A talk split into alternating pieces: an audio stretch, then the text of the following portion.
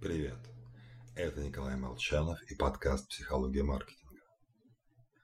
А, написав вчера очередной пост об ошибках мышления, чувствую, пришла пора поставить вопрос ребром. Зачем вообще нужен мозг? Какова его главная функция? Хотя я, Николай Молчанов, и люблю порассуждать о когнитивных искажениях, мы смутно догадываемся, что основная задача мозга все же не плодить ошибки. Самый распространенный ответ что-то вроде Мозг нужен, чтобы мыслить. Судя по всему, я буквально окружен Декартами. Однако нет. Мы, конечно, думаем. Но, как пишет Лиза Барретт, мозг создан вовсе не для этого. Его главная функция – менеджмент огромного количества процессов, постоянно происходящих в нашем организме.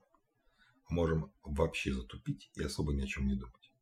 А вот сердце и прочие органы работают непрерывно. Более того, мозгу приходится постоянно заглядывать вперед.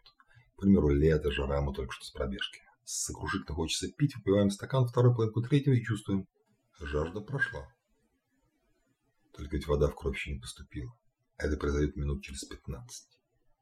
А именно кровеносная система разносит воду по организму, но мозг уже просчитал все наперед и отправляет на уровень сознания сигнал. Хватит, напились. Вот этим мозг и занят. А наши эмоции, размышления любит не любит, купит не купит, отводится весьма скромное количество энергии. Кстати, просто для интереса, среднее количество мыслей в минуту у обычного человека, по разным данным, колеблется от 4,3 до 48,6. Лично я, после нескольких попыток подсчитать собственный показатель, надеюсь, что правы все же первое. С вами был Николай Молчанов и подкаст «Психология маркетинга».